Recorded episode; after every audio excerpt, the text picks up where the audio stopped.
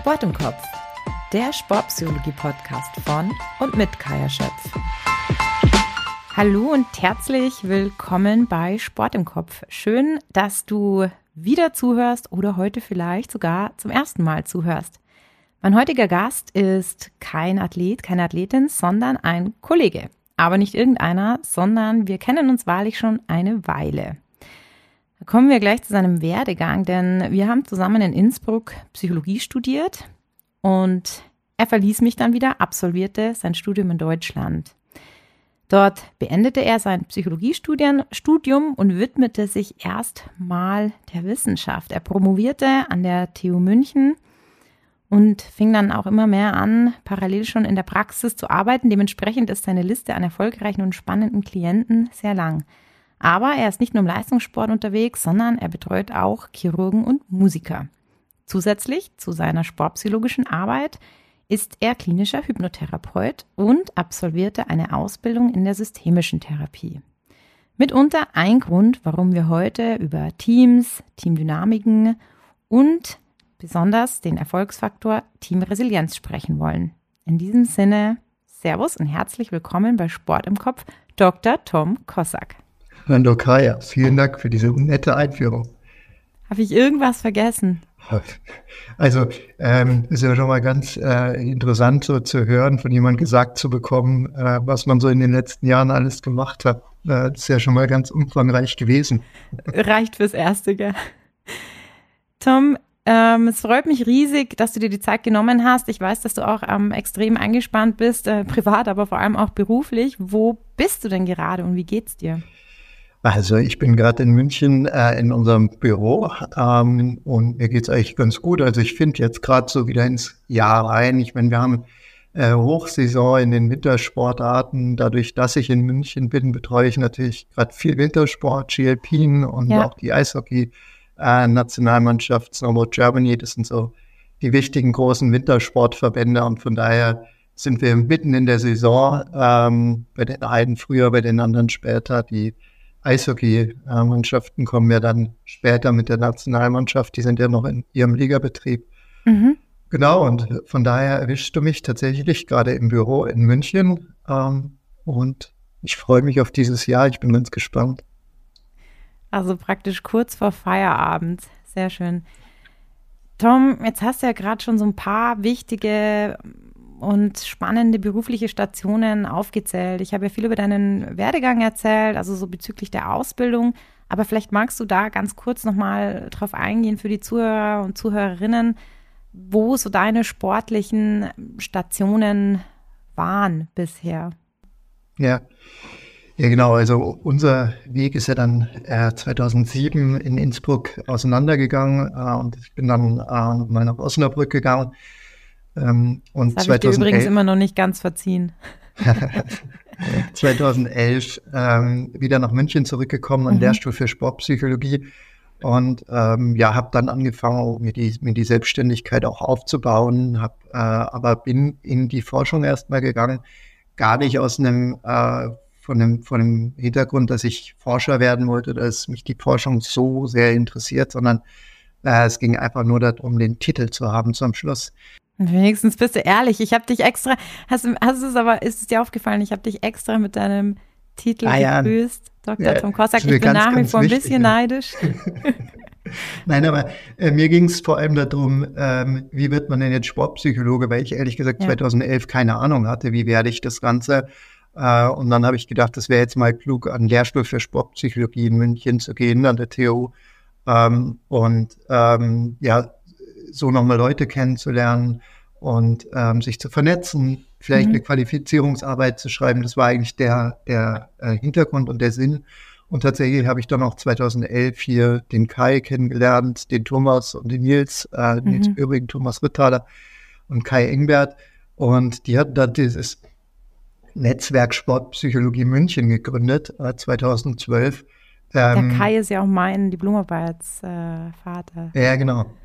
ähm, und ähm, damals hatte ich auch noch nicht genug Klienten, dass ich sagen konnte, okay, ich steige jetzt voll in der Praxis mit ein und zahle da regelmäßig Miete und ja. äh, so. Und habe dann 2011 mit der Promotion zum Thema Selbstzugang unter Belastung und Stress ähm, angefangen zu forschen. Also es ist zum Schluss immer noch ein Thema, was mich heute beschäftigt, weil es im Sport, glaube ich, ganz viel darum geht, wie ich intuitiv Leistung bringe oder wie ich auf Bereiche meines Gehirns zugreifen kann, ähm, um intuitiv Leistung bringen zu können. Das war so der Hintergrund von dem Ganzen. Äh, ist dann sehr wissenschaftlich geworden. Ähm, und habe halt nebenbei angefangen, meine, meine Selbstständigkeit aufzubauen. Habe dann mit den vier immer oder mit den drei äh, immer kooperiert ähm, und dann mehr und mehr die Selbstständigkeit in den letzten Jahren aufgebaut. Bin dann 2016 äh, zum FC Augsburg gekommen, ins Nachwuchsleistungszentrum und habe da drei Jahre ähm, die Sportpsychologie mit aufgebaut ähm, ja. im Nachwuchsbereich. Konnte also da so zu den Themen Nachwuchsfußball, äh, Teams, aber auch individuelles Coaching äh, ganz viel sehen und auch lernen natürlich. Ähm, und war da bis 2019 ähm, und habe dann 2019 eigentlich erst in Anführungsstrichen, also acht Jahre später nach Beginn von dem Ganzen, so den Schritt komplett in die Selbstständigkeit gewagt. Das heißt, eine Zeit lang war ich an der Uni, an der TU angestellt. Ähm, zeitlang war ich parallel an der TU angestellt und ähm, beim FC Augsburg. Und ähm, seit 2019 bin ich dann jetzt komplett selbstständig mit dem Kai zusammen äh, als Sportpsychologe in München. Ähm, und ja, wir haben dieses Unternehmen und ja, entwickeln das auch immer weiter. Und äh, genau, das ist so jetzt eigentlich der aktuelle Stand, die letzten vier Jahre, ähm, dass ich rein selbstständig unterwegs bin, ganz viel mit Leistungssportlern, mit Teams äh, arbeite, aber wie du es eben auch festgestellt oder vorgestellt hast, ähm, mit Ärzten arbeite, mit Musikern arbeite, ähm, ja, und mit Unternehmen arbeite zum Thema Führung, zum Thema Umgang unter Druck. Ja, das sind so die großen Themen. Ja. Das ist ganz spannend. Und jetzt sitzen wir hier und unterhalten uns. Und ähm, bis auf unser Studium waren unsere Werdegänge bis hier sehr unterschiedlich, weil ich wurde sehr früh ins kalte Wasser geschmissen. Weiß auch nicht, ob das immer gut war. Ähm, du hast tatsächlich theoretisch fundiert mit der Wissenschaft ähm, begonnen. Und ich finde das, ja, jetzt, wo du es nochmal so erzählt hast, ganz spannend, wie unterschiedlich doch dann so Werdegänge ähm, sein können. Tom, bevor wir jetzt mit unserem heutigen Thema starten, ähm, möchte ich dich gerne noch auf ein Zitat von dir ansprechen, über das ich vor allem als Kollegin äh, sehr schmunzeln musste. Du bist ja immer sehr direkt und bringst die Dinge auf den Punkt. Das war schon immer so. Und ich glaube, es war im Kontext einer Beschreibung unserer Tätigkeitsfelder in der Sportpsychologie. Und du sagtest, wir haben eine Mülleimerfunktion. Tom, wie genau meinst du das? Ja, damit würde ich jetzt nicht die Sportpsychologie generell äh, beschreiben, sondern ein Teil unserer Aufgaben. Äh, das heißt, ähm, hin und wieder gibt es Sportler, die wollen sich auch einfach mal nur auskotzen, um jetzt mal direkt ja. zu sein. Ja? Ähm, und manchmal muss man auch einfach nur da sitzen und äh, sich anhören, äh, wenn jemand mal sich was vom Herzen reden möchte. Also das heißt, wir sind, haben, glaube ich, ganz unterschiedliche Funktionen eine Funktion ist der Mülleimer, äh, eine andere ist aber irgendwie der Coach oder so, wo wir ja. Tipps geben. Wieder eine andere ist dann äh, eher eine therapeutische. Ich meine, du bist äh, therapeutisch fundiert ausgebildet. Ich habe eine systemische Ausbildung, eine Hypnoseausbildung, sodass wir sicherlich beide auch irgendwo immer wieder therapeutisch arbeiten, manchmal eher im Coaching, manchmal aber auch ja. wir uns einfach nur die Themen der Leute anhören, uns den Leuten oder uns selber ja auch manchmal einfach gut geht. Ähm, äh, sich mal was vom Herzen zu reden. Ich meine, äh, nicht umsonst hast du einen Podcast, oder? Wie bitte? Zum Beispiel einen Podcast, genau, Tom. ich, wobei das würde heute wahrscheinlich den Rahmen sprengen, wenn wir uns jetzt heute. ähm, ja, ich, ich finde das total, ich fand das sehr schön, äh, die, also nein, sehr schön ist die Metapher natürlich nicht, aber ich verstehe sie und ähm, ich glaube, es ist ja damit auch gemeint, wenn jemand extern, also aus dem System mal da ist, ja, also kein Trainer, kein Physiotherapeut, jemand, der einfach nicht in diesem System ist und sich Problematiken anhört und man dann aber natürlich immer gemeinsam mit dem Athleten dann die Problematiken auch bespricht und im besten Fall natürlich Lösungen und Strategien findet. Und das ist, glaube ich, so ein bisschen, was damit gemeint ist. Aber ich fand es sehr gut, die Mülleimer-Funktion und ich äh, werde sie definitiv bei dem einen oder anderen Klienten, Klientin ähm, vorstellen, ob ich, ähm, ob wir vielleicht erstmal damit anfangen, weil es auch einfach mal gut tut. Ja, genau. Aber wie gesagt, als eine Funktion und ja. nicht prinzipiell als Jobbeschreibung. Deswegen eine der, der, der Tätigkeitsfelder. Tom, jetzt hat ja so jeder von uns Sportpsychologen und, und Sportpsychologinnen so eine eigene Philosophie oder Herangehensweise. Wie würdest du denn in drei Worten, damit wir uns ein bisschen beschränken, ja, ich weiß, drei Worte, deine Philosophie beschreiben? Ja, okay. Leistung gesund entwickeln. Ja, sehr schön, Tom. Das sind auch, glaube ich, so die, die, die Aushängeschilder der Sportpsychologie. Ähm, ich glaube, das trifft es ganz gut auf den Punkt. Ähm, was sind denn deine. Sch naja. Ja, Entschuldigung. Also tatsächlich, unsere Firma ist Sportpsychologie München Leistung gesund entwickelt. Ähm, und warum ich die drei Worte wichtig finde, ist, weil da Leistung ja. drin steckt und so ehrlich muss man sein, wir bewegen uns in einem Leistungskontext. Ja. Äh, das darf man auch nicht verlieren, glaube ich, dass man, dass man äh, zu sehr nur als Psychologe oder Psychotherapeut denkt, sondern zum Schluss geht es um Leistung. Aber es geht nie nur, also darum, das Letzte aus den Leuten rauszuquetschen, sondern es geht halt um eine gesunde ja. Leistungsentwicklung, also der, Gesund der Gesundheitsbereich ist mir ganz, ganz wichtig, im psychischen äh, wie auch im äh, ja. physischen natürlich. Ähm, aber ich glaube auch, dass wirklich jemand, der psychisch gesund ist, natürlich bessere Leistung bringen kann. Also deswegen der Gesundheitsbegriff und der Entwicklungsbegriff ist mir halt auch ganz wichtig, äh, gerade als Psychologe, dass wir ähm, ja, dass, dass wir uns als Menschen entwickeln, dass wir eine Lernkultur ja. etablieren, äh, dass wir an uns arbeiten und dass man auch an dem mentalen Bereich gut arbeiten kann. Von daher bin ich mit dem Motto, das wir uns gegeben haben, ganz happy.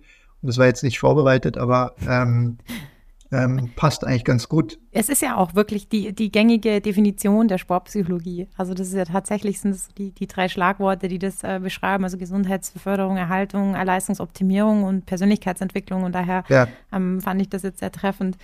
Ähm, Tom, was sind denn deine Schwerpunkte ähm, der sportpsychologischen Tätigkeit? Also es hat ja, gibt ja Sportpsychologen, Psychologinnen, die haben so Vorlieben, manche machen alles. Was sind so deine, würdest du sagen, Schwerpunkte? Mhm. Also ich glaube, im Zentrum, wahrscheinlich bei uns allen, äh, steht das ähm, Abrufen von Leistungen der Drucksituation. Mhm. Ich glaube, das ist, wird das Zentrum sein ähm, und dafür alles zu tun, also dafür Lösungen zu finden, äh, das mit den Menschen zu arbeiten, mit den Sportlern und Sportlerinnen. Mich interessiert aber dieses Thema äh, Verletzung auch ja. tatsächlich sehr. Ähm, also wirklich zu schauen, was kann ich in der Verletzungsphase machen, ja. wie kann ich das äh, unterstützen. Da hilft mir diese klinische Hypnose auch, ähm, mhm. auch mit Heilungsbildern, also Healing Imagery. Ähm, wie kann ich den Heilungsprozess unterstützen? Wie kann ich aber auch schwierige Situationen unterstützen, wenn ich, ja, wenn der Frust mal wieder größer ist, wenn beim Kreuzbandriss die Fortschritte dann nicht so äh, groß sind im Monat vier oder im Monat fünf und alles wieder ein bisschen zäher wird. Am Anfang sind es schöne große Schritte, die man macht, aber irgendwann ist es halt auch dann irgendwie mal zäh. Also ich finde, den Bereich kann man äh, unheimlich gut unterstützen. Ähm, dritter Punkt, was mich zurzeit total begeistert, ist überhaupt das Thema Emotion. Mhm. Wie entstehen mhm. Emotionen? Wofür sind Emotionen gut? Ja. Ähm, wie gehe ich mit Emotionen um? Ähm, da triffst und, du auch das Herz einer Verhaltenspsychotherapeutin. Thema Emotionen, ganz wichtig. Ja, ja also, Funktion von Emotionen, so cool, ja. Ähm, über Gefühle zu sprechen mhm. oder sich, ich, ich beschreibe es zurzeit immer so, als sich selber als Resonanzkörper auch zu verstehen, mhm. was ich fühle und mal so zu ergründen, ähm, ja, welche Bedürfnisse ähm, stehen da eigentlich dahinter, wenn dieses Gefühl da ist. Also, dass man halt, ja, auch von diesem positive Gefühle, negative Gefühle Ding wegkommt, sondern zu sagen, ja, alle Gefühle sind irgendwie ja. da und sind wichtig. Ähm, und was sagt mir eigentlich mein, ähm, meine Traurigkeit oder mein Frust oder meine Wut und ja. äh, da wirklich reinzugehen. Und das macht mir echt richtig, richtig viel Spaß. Und da entstehen gerade viele Projekte draus. Äh, so, also es äh, entsteht so ein ganzer Kosmos da draus gerade. Ähm, naja, und der vierte große Punkt sind sicherlich Teams. Also, ja. weil du gerade gesagt hast, das sind ähm, ja so Punkte, die ähm, viele auch ausschließen.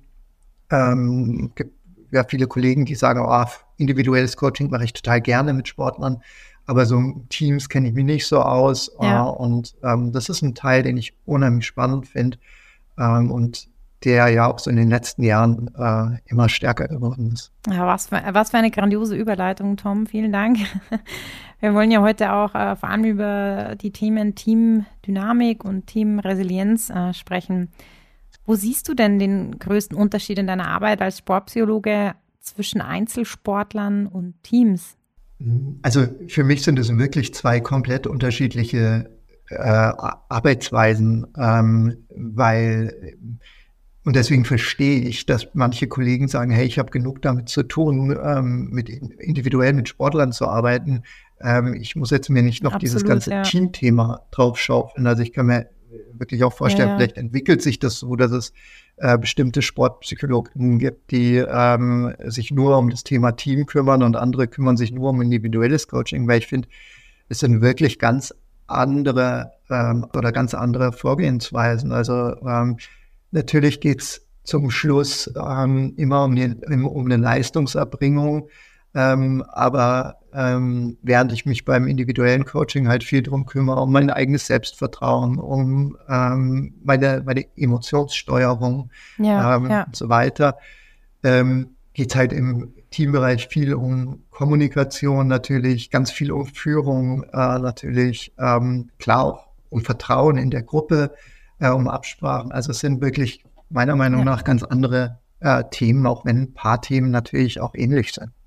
Ja, ja, absolut. Führung, Führung der Spieler, Führung der Spieler, Entschuldigung, Führung äh, der Trainer. Also ich glaube, dass da ganz viele spannende Themen ja. hinzukommen, aber ich verstehe es auch total, wenn es äh, Kollegen gibt, die sagen, nee, ähm, also mir ist das Individuum lieber und damit bin ich erstmal gut mit bedient, weil da einfach viel, viel andere Themen äh, noch hinzukommen.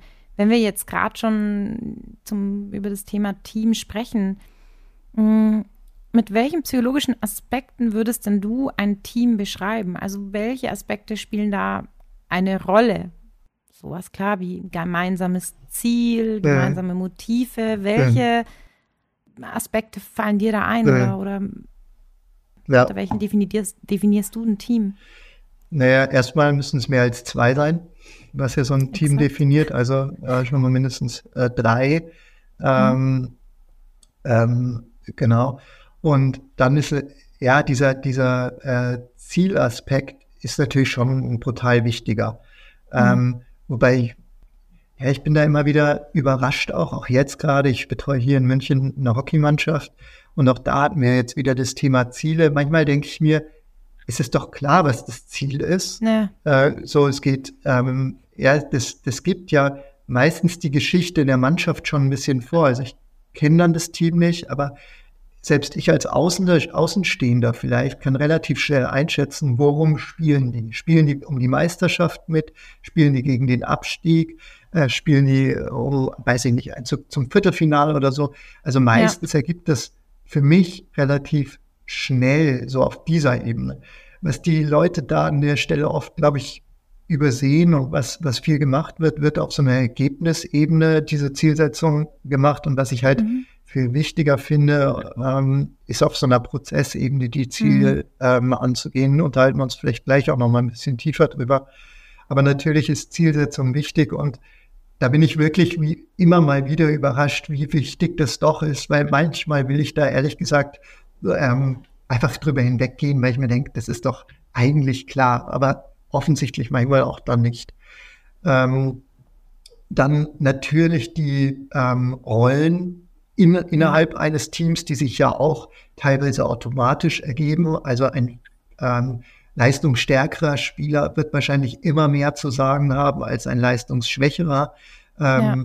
Das Alter der Leute spielt da eine Rolle, die Vereinszugehörigkeit, also wie lange jemand beim Verein ist. Ähm, von daher ergeben sich daraus unheimlich spannende Dinge und ich finde die, die, das sehr herausfordernd auch um, zu überlegen, ähm, wie kann man die Rollen nutzen, ohne mhm. die Menschen in Schubladen zu stecken, aus ja. denen sie nie wieder rauskommen. Also wie kann man ihnen auch Entwicklungspotenzial geben?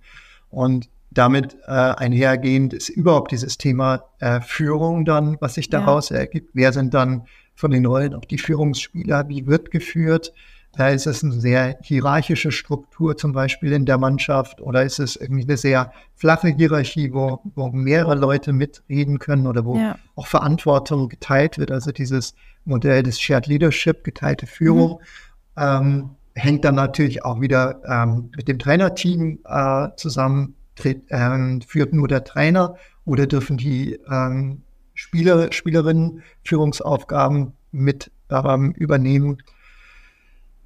Was, glaube ich, auch total wichtig ist. Also auch Thema Bedürfnis, Grundbedürfnis, Zugehörigkeit, ähm, dass sich jedes Individuum natürlich auch irgendwo zugehörig äh, fühlen möchte. Ja, ja genau. auch sehr, sehr wichtig ist. Ja, genau, dieser ganze Ansatz ähm, der Selbstbestimmungstheorie, mhm. Self-Determination Theory, der, glaube ich, ein wirklich extrem wichtiger, wichtige Grundlage in diesem äh, Thema äh, Sport, Führung, Führungskultur spielt, also zumindest in meinem ähm, äh, Weltbild oder in meinem ähm, Bild auf Teams. Und das ist eigentlich egal, ob das, also heute Morgen hatte ich jemand, äh, eine Führungskraft aus einem Unternehmen hier. Ähm, mit, Mittag habe ich ähm, mich mit einer, mit einer Ärztin unterhalten, ja, auch da in den Teams, ähm, so oder im Sport. Ähm, dieser, dieser Ansatz ist halt immer der gleiche. Ja, also wir wollen einfach wertgeschätzt werden. Ja, äh, und genau. da, das hängt ja dann auch mit, mit der Motivation äh, zusammen. Das ist ja, ja eigentlich ein Modell, ähm, was diesen, was, was beschreibt, wie schaffen wir es über wertschätzende Führung Motivation hochzuhalten und damit auch Leistung äh, hochzuhalten, als über sowas Hierarchisches und ähm, ja. ja, Top-Down-Führung. Von daher ist das natürlich ein zentraler Aspekt, ähm, das Thema Führung und vielleicht ein vierter wichtiger Aspekt. Ich glaube, ich bin bei vier. Ja, ich glaube, ähm, was führt. Äh, so dieses ganze Kulturthema, also wie gehen wir miteinander um, was auch wiederum mit Führung zusammenhängt, aber auch ähm, ja, andere Umgangsformen, auch Lernkultur, wie gehen wir mit Entwicklung ja. um, solche Themen. Ja. Also es sind auf jeden Fall ähm, viele sehr, sehr spannende Themen und man spricht ja auch gerne, also aus, aus diesen Phasen der Teamentwicklung ähm, ja, gestalten sich ja, ja dann auch oft diese Themen und man spricht ja so von vier bis fünf Phasen. Ja. Der Teamentwicklung nach Tuckman, so Thema Forming, also ein Team formt sich, dann kommt das Storming, viele Konflikte, ähm, man muss sich irgendwie finden, dann kommt das äh, Norming, wo man dann Regeln festlegt, dann irgendwann natürlich das Performing, also wo es dann um die Leistung geht und zum Schluss ähm, vielleicht auch wieder um den Abschied, das Adjourning. Was denkst du, persönlich, Tom, ist die spannendste oder vielleicht auch entscheidendste Phase für ein erfolgreiches Team? Mhm. Ja, also tatsächlich ähm, denke ich nur wenig in diesen Phasen. Wir haben es jetzt für unser Buch schon auch diese Phasen genutzt, ähm, mhm. weil ich finde es zum Beschreiben eigentlich ganz gut. Ähm, um einfach so zu Steckt so ein, so ein bisschen ab, genau. Ja, man hat so ein paar Schubladen und ja. äh, überlegen, ja, wie kann ich denn jetzt ähm, gerade beim Beginn irgendwie ähm, zusammenfinden. Äh, mhm. Wobei ich da zum Beispiel die Erfahrung mache, ich, ich komme fast nie mit Teams in Kontakt, die neu zusammenkommen. Es besteht ja, ja immer schon irgendeine Geschichte. Also ja. ob das bei der Nationalmannschaft ist oder ob das in einem Club ist, ist es ja nie so, dass wir ähm, in dein Team kommen und das sind mhm. komplett neue Menschen, die da zusammenfinden. Von daher komme ich nie in die Situation oder bin wahrscheinlich wirklich noch nie in die Situation gekommen, dass ich sage, ähm, wir haben hier so Tabula Rasa ähm, ja. und äh, es finden sich wirklich komplett neue Personen zusammen und die müssen sich jetzt erstmal kennenlernen, sondern meistens kennen sich äh, Personen, wenn wir jetzt auf die Eishockey-Nationalmannschaft gehen, ja, die Jungs kennen sich alle, die spielen in den Clubs zusammen, die spielen seit Jahren in der Nationalmannschaft oder in den U-Nationalmannschaften ja. zusammen, die äh, sind Gegner und so weiter. Also es ist ja, ja. an der Stelle nie so, dass man, dass man so komplett sagt, hey, dann stell dich der Gruppe doch mal vor und äh, was sind deine Hobbys? ja, ähm, sondern es geht eigentlich, eigentlich ist man schon mittendrin. Und ähm, von daher sind die Phasen, glaube ich, ganz nett zu denken oder mhm. zu auf dem Schirm zu haben und sie zu kennen, aber in der Realität spielen sie für mich ganz wenig eine Rolle. Ja. Was, glaube ich, dieses ähm, äh, Journeying, äh, ähm, das wird, glaube ich, so ein bisschen oft vernachlässigt, muss mhm. ich gestehen, ähm, ähm, in, bei, der, bei uns jetzt auch bei der Eishockey-Nationalmannschaft. Ähm, wir haben ja in, im, im letzten Jahr um die Silbermedaille gespielt, beziehungsweise um die Goldmedaille gespielt, die Silbermedaille gewonnen. Ja. Dann sagen wir es mal so.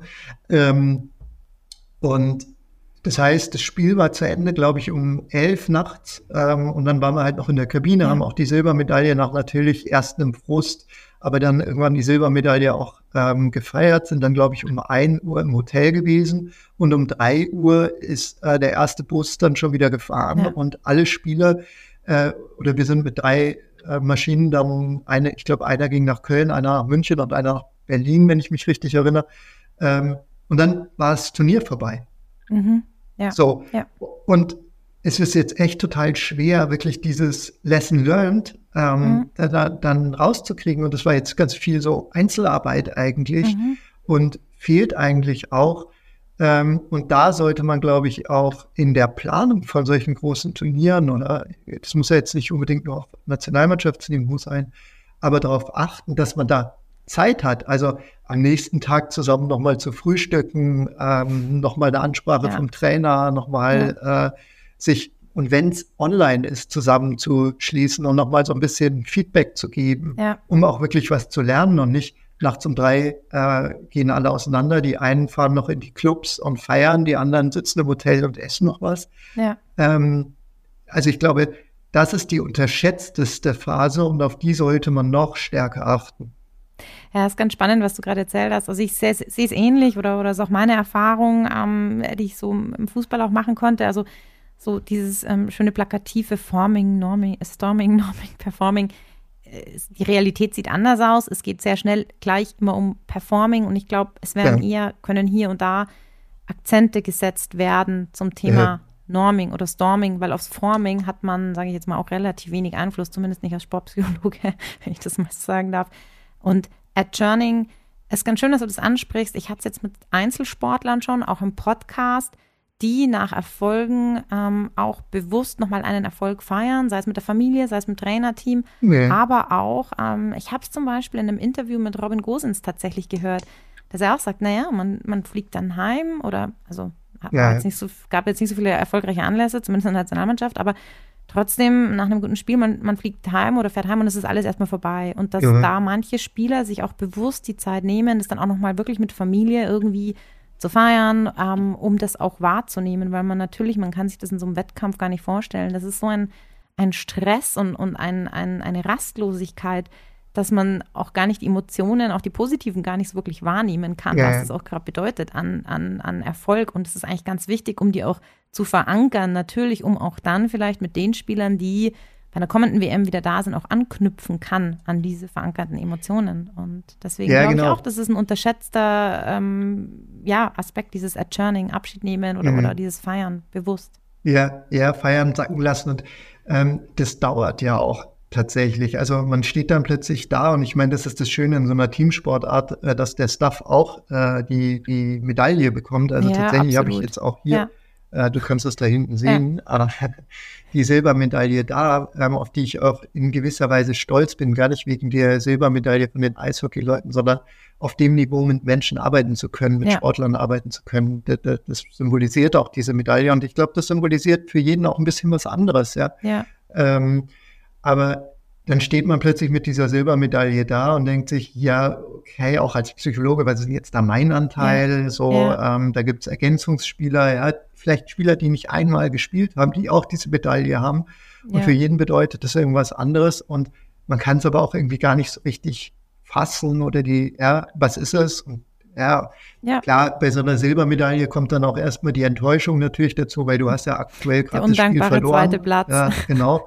ja, Aber ja. Ähm, dann kommt auch irgendwie die Happiness irgendwie dazu. Und auch das ist ja bei allen Spielern unterschiedlich. Also da gibt es Spieler oder waren Spieler in der Kabine, die erstmal natürlich ganz lange noch traurig waren und eigentlich gar nicht feiern konnten oder wollten. Und andere haben sich sofort über die Medaille gewonnen. Und ja, das überhaupt sacken zu lassen. Und wenn man dann ja so ganz schnell aus auseinandergeht, dann ist es das, ähm, ja. ja. so noch eine Leere komischer. dann oft auch. Ja, ja, entsteht auch oft so eine Leere. Ja, total. Ja. Spannend, ja. Ähm, ein Team. Ein Team ist einfach ein soziales System und es äh, waren jetzt auch schon ein paar Punkte, die dafür sprechen und bestehen eben aus total verschiedenen ähm, Individuen. Und in unserem Kontext natürlich immer ausgelegt auf äh, High Performing. Jetzt entstehen da natürlich bestimmte Dynamiken, also bestimmte Kräfte unter den Teammitgliedern ähm, meist im Positiven, aber natürlich auch oft im Negativen. Tom, welche Teamdynamiken spielen denn im Leistungssport ähm, oder allgemein deiner Meinung nach die größte Rolle, bei Erfolg oder Misserfolg? Ja. Um so ein paar zu nennen. Mhm. Also, was jetzt ganz spannend jetzt gerade war U20 äh, Eishockey-WM jetzt über die, ähm, die spielen war äh, zwischen den Jahren, also die fangen mhm. um Weihnachten an und sind dann im neuen Jahr fertig. Und die U20 hat es äh, zumindest geschafft, die Liga zu halten. Ähm, und ist mit einem wahnsinnig guten Spiel reingestartet. Also hat einen Gegner besiegt, ähm, der für uns wirklich eine, äh, für, für Deutschland wirklich eine Herausforderung ist.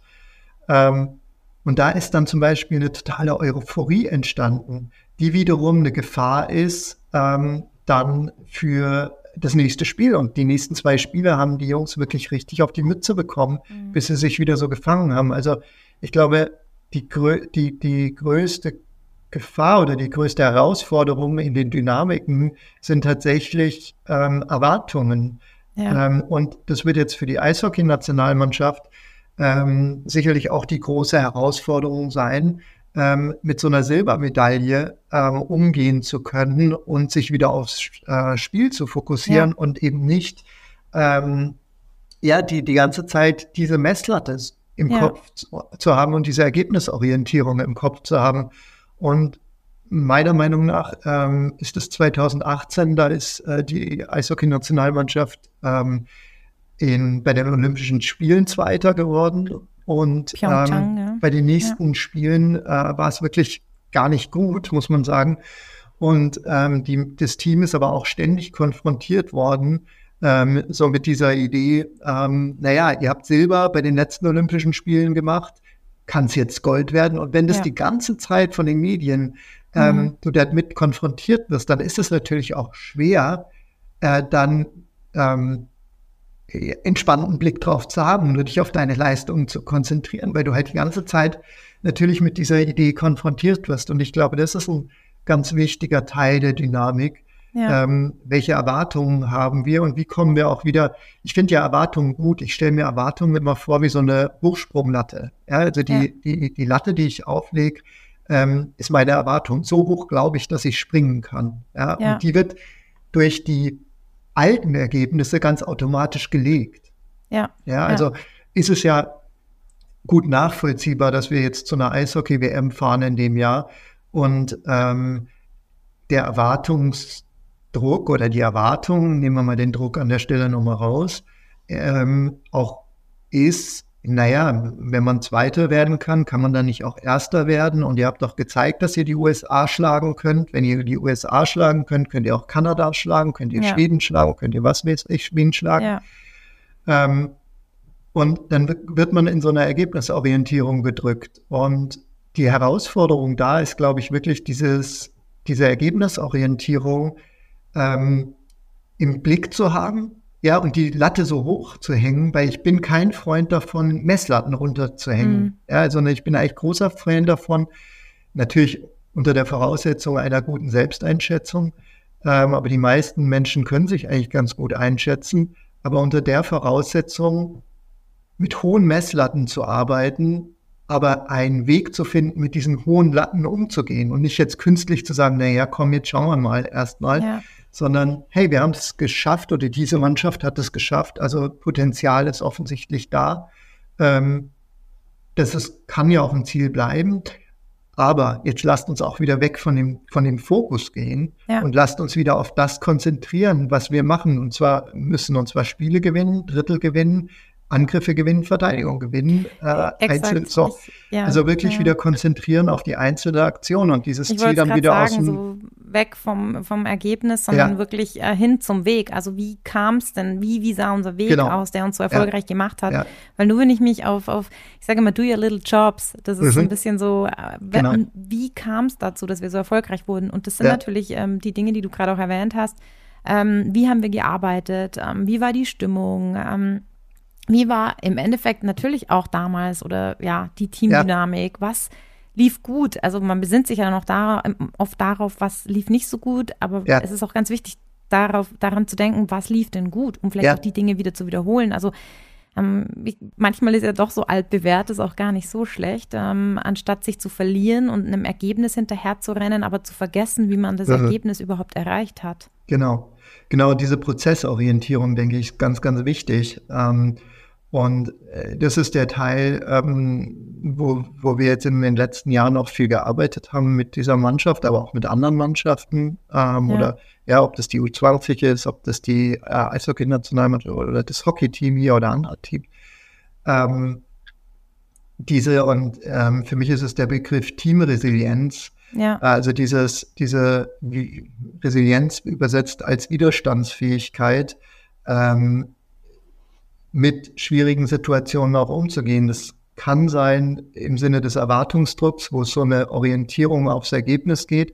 Aber das können ja auch andere Drucksituationen oder Herausforderungen sein. Also nehmen wir mal an, ähm, eine Mannschaft führt kurz vor Ende 1 zu 0 gegen einen starken Gegner. Was passiert? Auch da gibt es ja dann oft eine Ergebnisorientierung und plötzlich wird das ganze Spiel hektisch und ähm, ja. das System bricht auseinander, weil jeder nur noch versucht, die Scheibe, den Ball, was auch immer wegzubekommen. Ähm, so, und da wirklich, auch da, du hast gesagt, do your little steps, ähm, weiter genau ähm, die, das System zu halten. Und ja. mit System halten meine ich zwei Dinge. Natürlich das spielerische System einerseits, aber auch das, also dieses, dieses emotionale System. Also, dass man dann nicht plötzlich aus der Ruhe kommt, ja, sondern ja. dass man immer wieder sich auch als System findet und immer wieder ähm, ja den Fokus zusammenfindet und wir werden uns immer mal wieder vom Fokus auch rausziehen lassen. Also ein Tor, ein Gegentor, ein ja. Foul, ja. eine Verletzung, eine blöde Schiedsrichterentscheidung. Das sind ja alles so kleine Angriffe aufs System und dann als Gruppe aber wieder in die stabile Form zu kommen. Und das ist so, äh, so die, die letzten zwei, drei Jahre der, der zentrale Punkt, glaube ich, diese stabile Form hinzubekommen, zu wissen, die stabile Form wird immer gebrochen durch kleine Ereignisse. Und es geht nicht darum, dass die äh, Form nicht gebrochen wird. Aber wir kommen wieder zurück in die stabile Form. Ja, also diese Vertra dieses Vertrauen und diese Sicherheit halt auch zu haben, ähm, dass man dahin wieder auch zurückkommen kann. Genau, aber dazu muss ich, glaube ich, wissen, was dafür wichtig ist. Ja. Ähm, und brauche so ein paar Ideen und muss auch wissen, was in meinem Fokus ist. Und wenn ich da nichts an der Hand habe, ja. dann überlasse ich es halt dem Zufall und dann rutsche ich vielleicht in so einer Ergebnisorientierung in Frust. Und das muss ich halt ein paar Mal gemacht haben und das muss mal aus meiner Sicht trainiert werden. Ähm, wir sind mitten im zweiten Thema, Teamresilienz, nachdem wir ja die Teamdynamik zuerst hatten. Und ich fand, das war jetzt auch eine schöne Überleitung, weil wenn du erzählt hast von dieser Teamdynamik eines sehr erfolgreichen Teams, es gibt ja auch Teams, ähm, wie aktuell vielleicht die deutsche Fußballnationalmannschaft, die jetzt nicht so viel Erfolg vorweisen können. Und es birgt ja auch eine Teamdynamik mit sich. Mhm. Also sprich umgekehrter Fall. Nicht, man hat eine Silbermedaille bei den Olympischen Spielen geholt, dann die nächsten Olympischen Spiele laufen nicht so gut, dann also hoher Erwartungsdruck der Medien, weil man sehr erfolgreich ist, sondern äh, das Gegenteil. Man hat sehr viel Misserfolg. Und ich glaube, da sind wir dann auch gerade bei dem Thema Teamresilienz, also du hast es ja schon übersetzt, Widerstandsfähigkeit, Teams, das bedeutet, dass Teams unter sehr großen Druck, Stress trotzdem funktionieren, nicht nur sollten, sondern vor allem auch müssen. Und da kommt eben die Teamresilienz ähm, im Spiel, die jetzt nicht nur im Sport, sondern auch im, im klinischen Bereich oder in Unternehmen natürlich super, super wichtig ist. Inwieweit denkst du, also man spricht ja oft von, von diesen sieben Säulen der Resilienz, ja. Denkst du, spielen die eine Rolle? Also die, die, die Akzeptanz, Optimismus, Selbstwirksamkeit, Verantwortung, soziale Beziehungen und dann vor allem natürlich auch Lösungsorientierung und Zukunftsorientierung. Ja. Sind das Themen, an denen du dann auch mit den Teams arbeitest, gerade in Bezug jetzt auf die Teamresilienz? Ähm, nein. Ähm, es gibt ja ein ganz eigenes äh, Modell für die äh, Teamresilienzfaktoren, ähm, was ein super spannender ähm, Ansatz ist, der ich finde auch viel zu wenig Beachtung findet. Also es gibt ein äh, schönes Paper von Morgan, Fletcher und Zarka, ähm, die diese Faktoren eigentlich mal ganz gut aufschlüsseln. Und das sind vier im Endeffekt. Das ist Gruppenstruktur, äh, mhm. Mastery Approach, den finde ich, kann man am schlechtesten ähm, übersetzen. So, also so Bewältigung, da steckt Lernkultur, da steckt Druckresistenz drin. Dann gibt es die nennen es Social Capital, ähm, Sozialkapital ist auch schlecht zu übersetzen, irgendwie, aber so dieser soziale Aspekt und dann diese kollektive Wirksamkeit, das sind die vier großen in deren mhm. Ansatz. Und ähm, das fand ich in den, in den letzten Jahren extrem erhellend. Ähm, neben dieser individuellen Resilienz von den Faktoren, die du äh, ja auch aufgezählt hast mit den sieben Säulen, ähm, auch diesen Teamresilienz-Ansatz ähm, ja. zu haben und zu sehen, hey, es sind doch nochmal andere, ähm, also es sind ganz andere Aspekte. Ich glaube auch, ähm, wenn du ähm, die Unterformen dir anschaust, da gibt es dann wirklich eine ganze Latte an äh, Faktoren, die da jeweils drunter stehen. Ja. Ähm, dann ist es jetzt auch nicht so super neu. Also zum Beispiel bei Gruppenstrukturen zwei für mich wichtige ist so dieser Shared Leadership Ansatz, der da mhm. darunter steht und auch äh, Kommunikation. Also es sind jetzt nicht so super neue Sachen schon, also bekannte Sachen, aber es ist halt ganz hilfreich, nochmal so Kategorien zu haben. Vielleicht brauche ich das auch nur, weil ich so gerne in so Schubladen und Ordnung äh, denke, auch wenn es bei mir zu Hause nicht so aussieht. Aber ähm, deswegen, deswegen bist du ja auch im Podcast eingeladen, dann muss es, muss es wenigstens niemand sehen. ähm, ähm, ähm, jetzt hast du mich rausgebracht, das, jetzt denke ich an Messi. Ich kann dir ganz kurz Thema Schubladen und Kategorien, Nein, genau. ich finde das sehr schön, vor allem Thema Shared Leadership, das ist ja so ein bisschen die Geschichte, also wer von, von Shackleton, oder? Der Abenteurer, also wer sich das mal ähm, durchlesen möchte, das ist eine sehr schöne ja. Metapher, dieses Shared oder auch transformationale äh, Leadership. Ähm, also wen es interessiert, mal googeln nach Shackleton, ähm, der mit seinem Schiff ähm, irgendwo am Nordpol ähm, ja, halb untergegangen ist und da wird das ganz schön beschrieben, was es so bedeutet, Shared Leadership und wie man auch nur so überleben kann in Extremsituationen. Okay. Das finde ich eine Aha. ganz tolle Metapher, also gerade schön. auch für Teams. Mhm, genau, also von daher, da sind jetzt nicht so wahnsinnig neue Dinge dabei, mhm. aber zumindest hat man so ein paar äh, Ansätze und ähm, das war ähm, mit Toni Söderholm vor äh, drei Jahren dann auch unser, unser Ansatz, an das Thema dran zu gehen. Ganz ähm, kurz für die Zuhörer und Zuhörerinnen, Toni Söderholm ähm, war, gell, war Trainer der deutschen Nationalmannschaft, genau. ist, glaube ich, beim EHC München, Red Bull Trainer. München, ja. Ja, genau, Eishockey-Nationalmannschaft, ja. Genau, genau ist äh, aktuell bei, bei den Münchnern im Eishockey, ja. Ähm, genau, und der hat mich äh, quasi da damals zum Team dazugeholt und da war das für uns einfach ein ganz wichtiger ähm, Punkt oder auch dieser Ansatz und da haben wir uns einfach ein paar äh, Themen rausgeholt und das ähm, begleitet uns einfach heute noch, dieses Thema Resilienz jetzt. Wie habt ihr denn dann, jetzt muss ich dich unterbrechen, mhm. genau hier eine gute Teamresilienz also Spitzensport, mhm. beziehungsweise in dem Sinne jetzt für die deutsche Eishockey-Nationalmannschaft definiert? Also was waren eure Eckpfeiler für eine gute Teamresilienz? Also was, was wolltet ja. ihr sehen, beobachten? Mhm. Ja, ähm, also pass auf, ich gehe einen Schritt nochmal zurück, um das, die Frage zu beantworten, nämlich was ist überhaupt Teamresilienz? Ich habe es zwar vorhin schon äh, beschrieben, aber äh, ein Kollege von mir, der viel ähm, oder ja in Deutschland sehr führend in dem Bereich Resilienz ist, jetzt gar nicht mhm. auf Teams bezogen, sondern eher individuell. Ähm, der hat mir das Bild äh, des Schwamms mitgegeben. Ja, also der Schwamm als Symbol für Resilienz, mhm. äh, den Schwamm, den man zusammenknautschen kann. Das heißt, wir werden im Leben immer wieder auch zusammengeknautscht. Ja, mhm. ähm, das heißt, negative Ereignisse werden uns immer zusammenknautschen aber wir können auch relativ schnell in unsere Ursprungsform wieder zurückkommen. Und das war eigentlich auch in der Arbeit mit dem Team tatsächlich. Äh, die haben dann alle so Glitzi-Schwämmer auf ihre Plätze bekommen. Ähm, so das Bild zu sagen, wir wollen immer wieder in die Form kommen, ja. in die Struktur zurückkommen und zwar spielerisch und emotional. Das war das, mhm. was ich vorhin damit meinte. Ja, also immer wieder in diese ursprüngliche Form kommen. Und das war für uns so der, der zentrale Ansatz. Ähm, und auch ähm, in der WM, äh, jetzt vor zwei Jahren quasi, ähm, war das ja ein ganz, ganz wichtiges Thema für uns. Und die äh, Gruppenphase fand ich extrem gut. Und die Jungs haben das extrem gut umgesetzt. Also was wir sehen wollen, ist, dass wenn zum Beispiel ein Spieler eine äh, Strafe bekommt, ja, mhm. dass das das Restteam nicht total rauswirft oder emotional ja. rauswirft oder der Spieler vielleicht danach umso mehr Gas gibt, sondern dass das Team sich schnell wieder findet äh, in die ursprüngliche Form, ja, ja. Ähm, oder nach einem Gegentor oder äh, wenn, wenn äh, wir 1-0 in Führung liegen, kurz vor Ende, ja, also immer wieder dieses, wie bewältige ich diese kleinen äh, oder großen äh, Hürden und wie schaffe ich es immer wieder zurückzukommen, also dieses Bounceback wieder in die Ursprungsform, wie ja. der Schwamm zurückzukommen und nicht irgendwie ähm, ja zu zerbrechen tatsächlich. Ja. Ja. Es ist ja auch im Eishockey eine Herausforderung. Viel Zeit hat man nicht. Ähm, ich hatte hier vor einiger Zeit ähm, zu Gast Markus Weber. Ja. Ähm, hatten wir Thema Short Memory. Ja. Im Eishockey von Vorteil, also Thema Kurzzeitgedächtnis, ähm, wo es eben auch ganz viel darum ging, ähm, Situationen ganz schnell umgehen ja. zu können, wieder reinzukommen, immer wieder reinzukommen, ja. ähm, weil man einfach auch nicht sehr viel Zeit hat, hängen zu bleiben.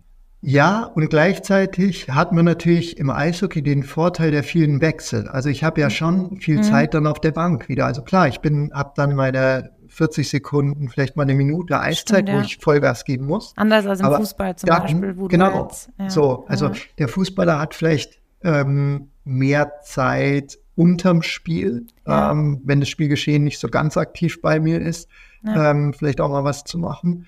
Äh, der Eishockeyspieler hat da vielleicht weniger Zeit, weil es wirklich sau schnell ist, das Spiel.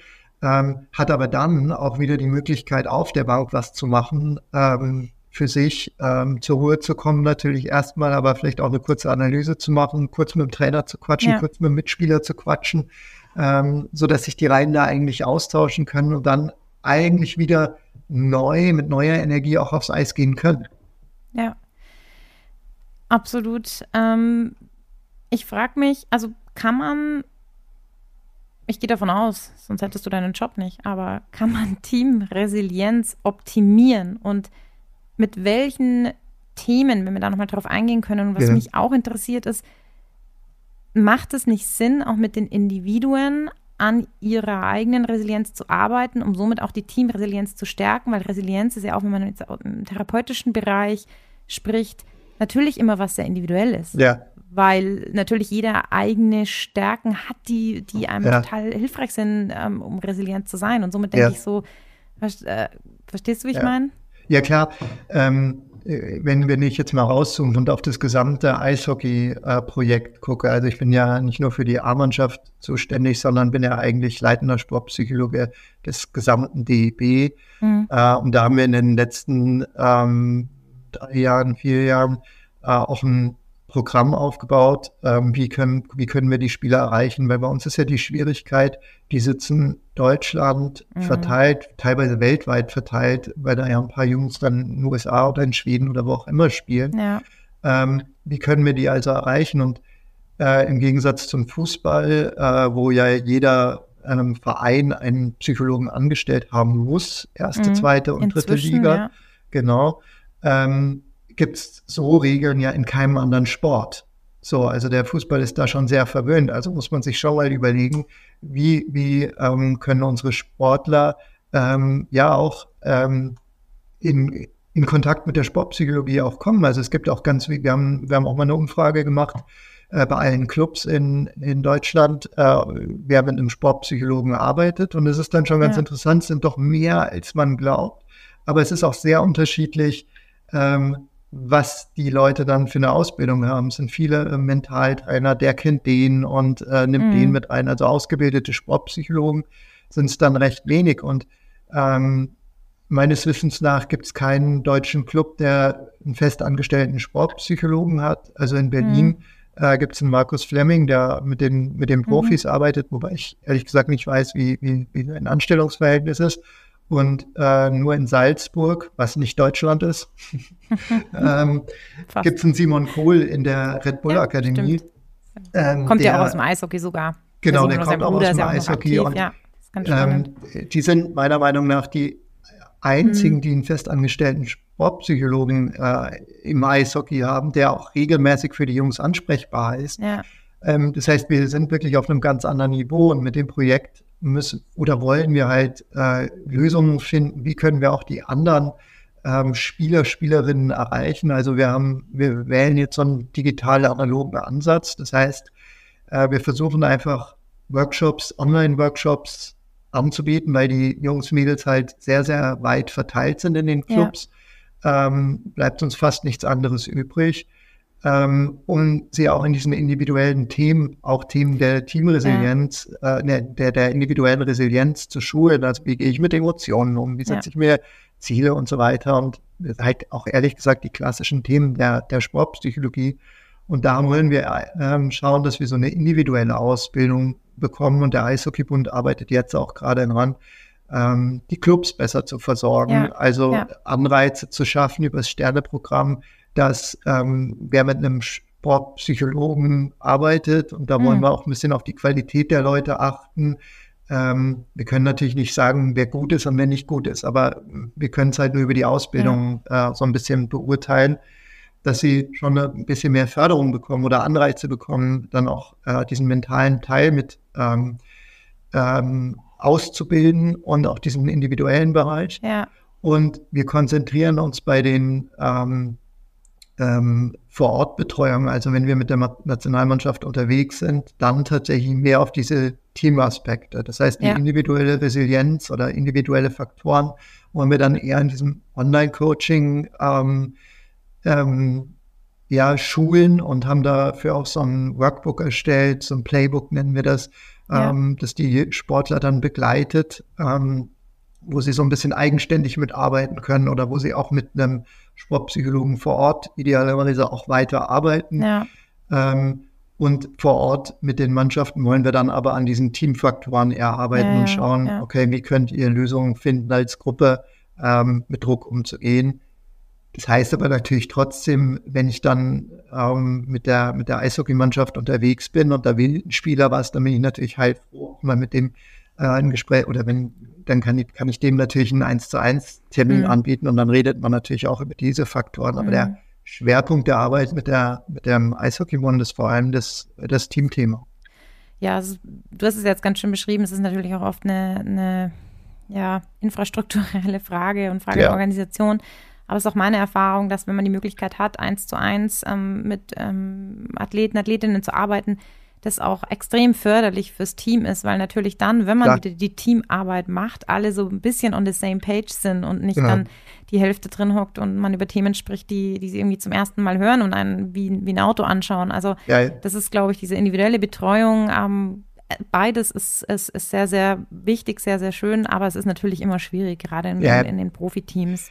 Naja, klar. Und ähm, erstmal muss ich meine eigenen Sachen, äh, Umgang mit Emotionen und so weiter, genau. ähm, hinkriegen, weil wenn ich brutal nervös bin, dann kann ich jetzt auch nicht ja. äh, jemand anderen für jemand anderen da sein und den unterstützen oder ja. in der Kommunikation gut sein. Also das sind dann natürlich Sachen, die ich erstmal auch für mich selber hinkriegen ja. muss. Klar. Ja, letzten Endes ist es sonst einfach eine Problemverschiebung und daher glaube ich, ist das schon sehr wichtig. Und aber es ist ja schön, man, man merkt ja wirklich, dass es doch auch immer mehr kommt, auch in den Teams. Ja, und man merkt auch, auch jetzt mit der, mit der U20-Mannschaft, ähm, dass da äh, viel mehr Offenheit ist dem Thema gegenüber. Ja, total, ähm, auch von den Jungen. Das ist, ja, ja gerade auch von den Jungen, dass die interessiert ja. dran sind. Und dann ist natürlich sowas wie Salzburg für uns schön, wo, wo auch so eine ja. Kultur in dem Bereich äh, geprägt die damit ist. aufwachsen die, und groß genau, werden. Genau, die das gewohnt das sind, schon, äh, dass das ein Teil des Sports ist. Ähm, und das merkt man, finde ich, schon. Mhm. Und das merkt man ja bei den Im Fußball ja auch inzwischen, wo er wirklich in den mhm. Nachwuchsleistungszentren, ja. also ich war ja auch ganz, ganz früh da schon in, in Hoffenheim mit dabei, man hat mhm. da auch merkt und es auch von Kollegen hört, die jetzt mit Profis arbeiten, dass ähm, die Athleten, Athletinnen auch schon gewöhnt sind, einfach, dass das ein Teil ist, wie, naja, Fitness, Kraft, Taktik, Technik ja. und so weiter, dass eben die mentale Komponente da eine Riesenrolle spielt. Ja. Ja, und da ja. ist der Fußball sehr verwöhnt, ähm, glaube ich. Äh, deswegen ist man da deutlich weiter auch. Ähm, aber auch in anderen Bereichen kommt es immer mehr und ich habe das Gefühl, die das Interesse und die ähm, Offenheit für das Thema ist ähm, deutlich mehr. Definitiv, definitiv. Also ich glaube, das merken zumindest wir Sportpsychologen und Sportpsychologinnen noch im Austausch mehr und das ja. ist sehr, sehr schön. Aber dieser Podcast soll ja nicht nur für Spitzensportler und Sportlerinnen äh, sein, sondern auch für Menschen, die, ich sage jetzt mal in Anführungszeichen, einen normalen Beruf haben. Tom, gibt es einen Transfer der Team Resilient vom Spitzensport in die Arbeitswelt? Ja, also das wird gerade auch immer mehr angefragt. Ähm, ja. Natürlich hilft mir ähm, ähm, ja die Arbeit, die ich aktuell mache und auch auf dem Niveau, auf dem ich es machen darf, total dabei und Unternehmen werden auf, auf uns aufmerksam. Ähm, ich habe es gerade heute Morgen mit jemandem diskutiert, äh, dass es den Transfer auf jeden Fall gibt. Ja? Mhm. Ich finde aber, man muss aufpassen, dass äh, man das erstens nicht überreizt, äh, dieses Hey, Lernen aus dem Spitzensport. Das ist der eine Teil. Und ich glaube, ehrlich gesagt, wir können mittlerweile im Sport mindestens genauso viel aus Unternehmen lernen, ja. wie der Sport ähm, aus, aus äh, oder wie die Unternehmen aus dem Sport. Also ich glaube, worin der Sport sehr stark ist, ist dieses Thema Emotionen, Emotionssteuerung, Handeln unter Druck. Ähm, wobei ich die Erfahrung mache natürlich auch, diese Drucksituation, diesen Elfmeter zu schießen, den haben Unternehmen nicht so. Ja, es ist vielleicht mal die Präsentation, Pitch, äh, eine Abgabe, aber es ist jetzt ja nicht so, dass die ständig unter diesem äh, Leistungsdruck stehen und arbeiten. Also von daher muss man da schon auch ein bisschen mit aufpassen mit den Themen und Metaphern, finde ich. Ja. Und was so, was so Umgangsformen und ähm, Führungsthemen angeht, glaube ich, kann auch der Sport ehrlich gesagt ganz schön viel von den Unternehmen äh, lernen. Ähm, von daher sollte man da den, die Richtung auch ein bisschen auf dem Schirm haben. Und heute Morgen, also ich arbeite ja auch mit Chirurgen, ähm, da haben wir das Thema Second Victim, also ähm, der Arzt als zweites Opfer quasi, wenn ein Patient ein Schaden entstanden ist durch den Chirurgen beispielsweise oder er gestorben ist, ja, dann leidet der Arzt da ja auch drunter. Ja. Äh, also der Arzt als zweites Opfer. Also dieses Thema Lernkultur zum Beispiel, was in der Medizin ehrlich gesagt noch deutlich ausbaubar ist, sage ich mal. Aber es ist natürlich auch super herausfordernd. Ich kenne keine andere ähm, Gruppe an Menschen, die so stark mit solchen Folgen konfrontiert ja. wird, wie ja, ja. In, in, der Chirurgie zum Beispiel oder Anästhesie meinetwegen auch. Ja, wo es um Leben und Tod geht. Ich wollte ja, gerade sagen, da, ja. Genau. genau und. Äh, aber was ich ganz gerne mag, ist einfach die verschiedenen Felder anzuschauen und zu schauen, okay, wo haben wir denn eigentlich spezielle Felder, zum Beispiel das Thema Führung in den Unternehmen, Handeln unter Druck im Sport oder auch ja. ähm, in der Chirurgie dieses Thema ähm, Lernkultur, ja, weil so blöd es ist, im, letztendlich muss ich den Job weitermachen, muss ich nicht zwangsläufig, aber will ich vielleicht, ja, und muss somit mal von meinen Kollegen ja. auch noch weiter wertgeschätzt und respektiert werden. Äh, und da finden echt sehr merkwürdige Dynamiken äh, statt. Ich glaube, das verändert sich auch in den letzten Jahren gar nicht so lang her, unheimlich stark. Aber ja. diese ganzen Themen sich in den speziellen Feldern anzuschauen und das Beste aus dem Feld rauszunehmen und auf andere Felder zu, zu, transferieren oder die Geschichten zu nutzen und auf andere Felder zu transferieren ja. oder mal zu schauen, ey, was können wir daraus nehmen, auch wenn unsere Situation vielleicht nicht der Elfmeter ist oder der verstorbene Patient. Ähm, trotzdem, wie machen es denn solche Leute, wo es wirklich so überspitzt ja. ist?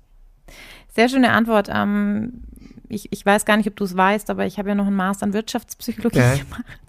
Und äh, meine Abschlussarbeit, äh, meine Masterarbeit ging zum Thema Führung und ich dachte mir, naja, ähm, ja, ich, ich, ich muss jetzt gerade überlegen, wie der Titel genau war, aber halt irgendwas mit optimale Führung vom Spitzensport lernen. So das Ende vom Lied war und mein Fazit war, man kann nicht nur von dem Spitzensport lernen, also nicht nur in die Richtung der Transfer, sondern es gibt eben genau auch den anderen Transfer. Und das ähm, war, ja, war eine Arbeit mit qualitativen Interviews mit uns allen bekannten Trainern und ähm, die auch meinten, naja, es ist, man kann eigentlich so viel auch aus, aus der Wirtschaft lernen oder aus dem Berufsleben und Berufsalltag, auch nicht nur von Führungskräften, sondern wo es wirklich auch mal genau. um wie du sagst, Leben und Tod geht. Und ich glaube, ja. das ist äh, ganz äh, gut da offen für zu sein und ähm, ja, ein Transfer an beide Seiten ähm, da sein zu lassen, also Lernkultur, finde ich ganz schön.